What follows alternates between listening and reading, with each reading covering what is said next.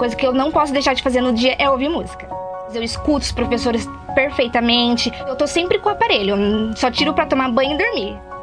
Ele é minha vida praticamente. Se eu tirar ele, eu fico, parece que eu fico no mundo da lua. No Fonac Kids compartilhamos informações sobre o universo da audição e alterações auditivas na criança.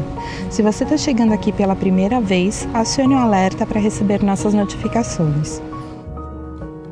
Hoje eu trago uma convidada super especial. Eu estou aqui com a Natália.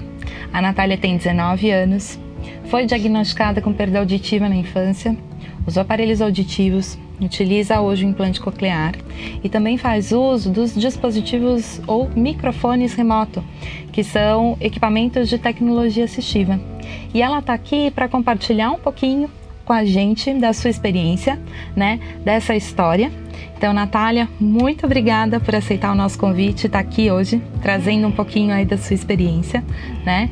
Uh, você tem 19 anos, você hoje faz uso do implante coclear, né? Tá até pareado com o microfone aqui uhum. que eu tô usando para ajudar. Depois a gente vai explicar um pouquinho o porquê desse microfone.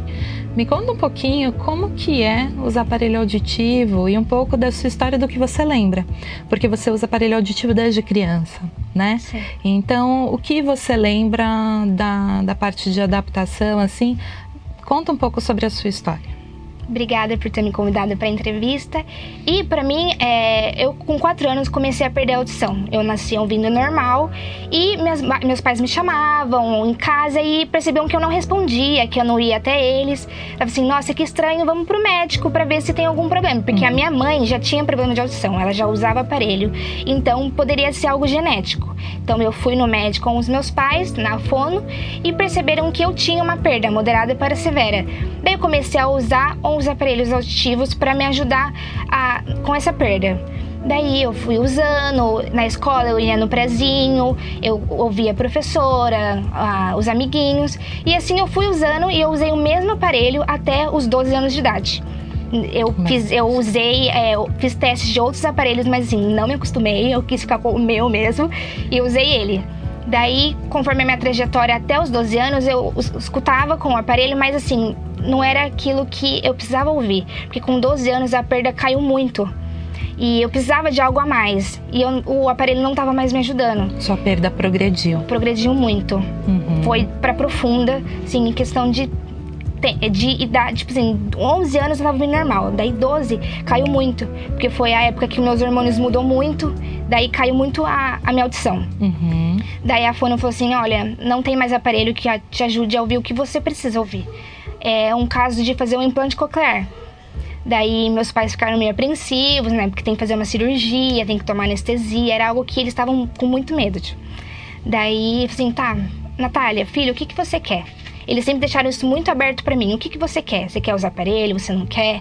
Então, não, não foi algo que eles, tipo, é, quiseram. Tipo, ah, eu, não, ela vai fazer o implante. E o que, que você sentia nessa fase? Você teve medo do implante? Tive porque é uma cirurgia, você não sabe se vai dar certo depois, os riscos que ela pode trazer para você. Às vezes aí você não se acostuma com o som, porque eu já vi muitas pessoas que não se acostumaram com o som depois que fizeram o implante. Então eu tinha medo, sim. Uhum. Mas é, eu sou evangélica, então é, eu conversei muito com Deus nessa época.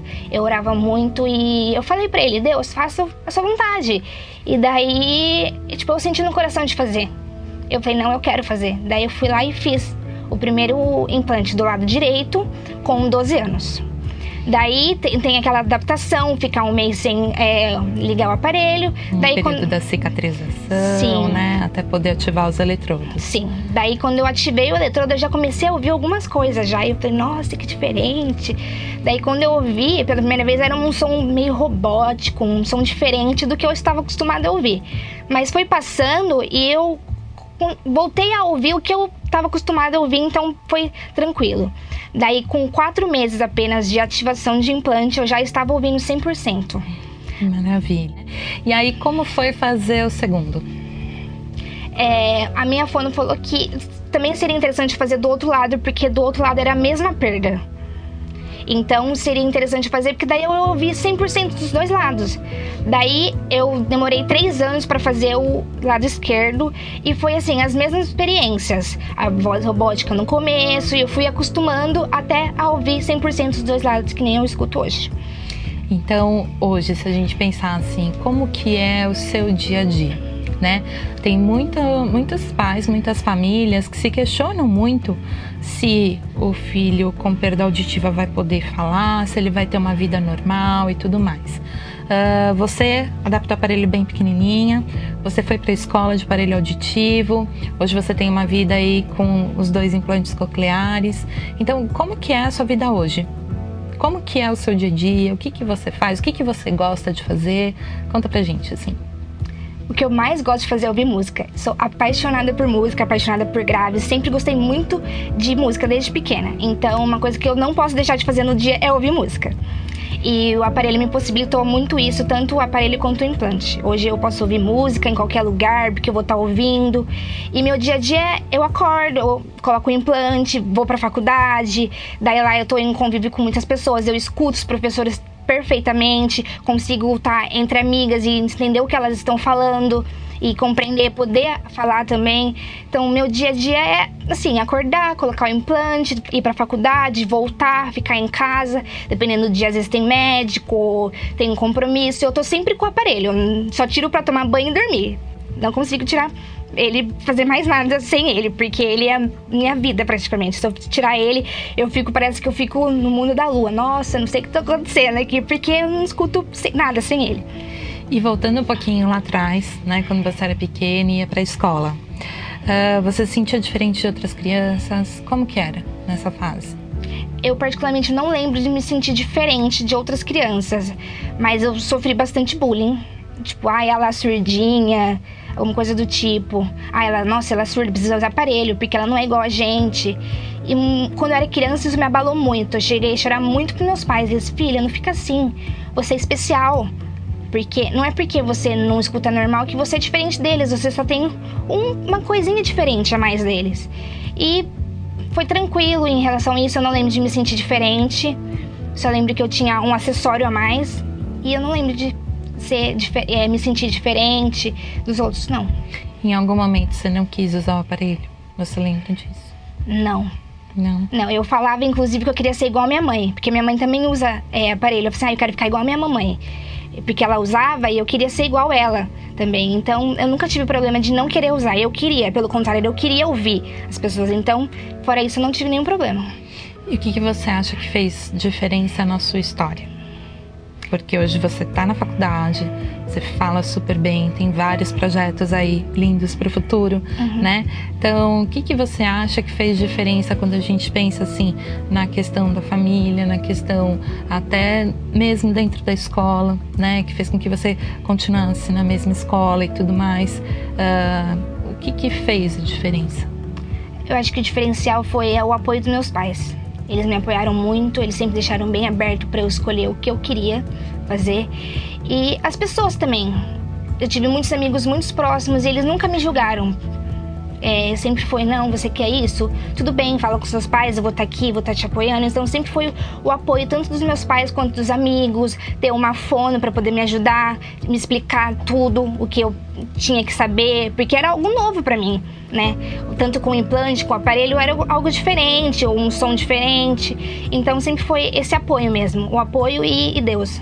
E acho que a Fono teve um papel bastante importante Sim, né, bastante. nessa trajetória. Uhum. Tanto que hoje você é uma estudante do curso de fonoaudiologia. Sim. Né? O que te motivou a escolher essa profissão?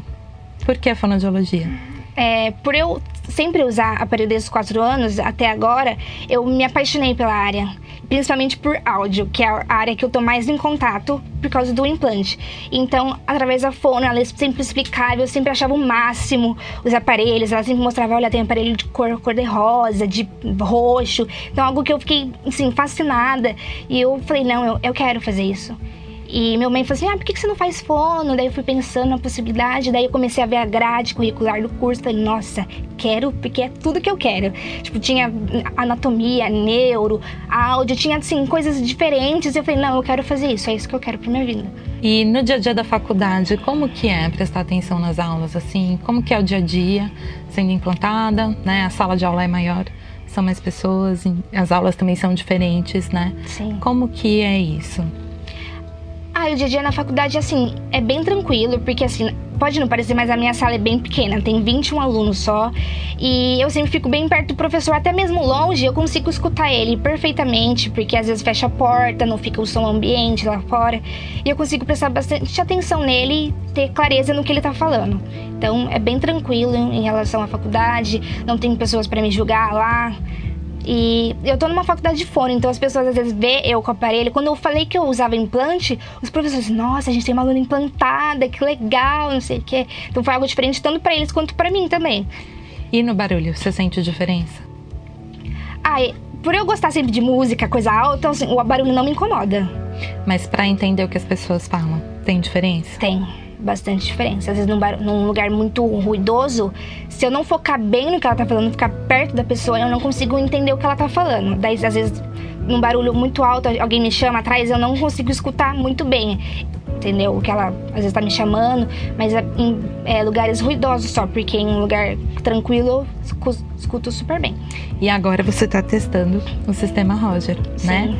Então, essa é uma tecnologia que foi feita justamente para ouvir melhor quando o ruído está interferindo aí na fala. Sim. Então, você sente diferença com os desse microfone? Como Nossa, é? é? muito diferente. A sua voz tá, tipo, como se fosse um microfone dentro da minha cabeça. E não tô ouvindo nenhum barulho, tipo, externo. Então, tá assim, a princípio tá maravilhoso para mim. Quero sempre isso. Que bom. É muito bom.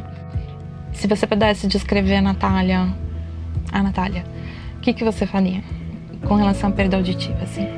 Quem é a Natália? Nossa, é uma pergunta bem difícil. É, eu acho que a Natália é a Natália. A Natália não tem preconceito com ela mesma. Ela ama quem ela, quem ela é e ela gosta muito de usar aparelho e de ouvir. Então a gente pode dizer que a perda de audição faz parte de quem você é. Sim, com certeza.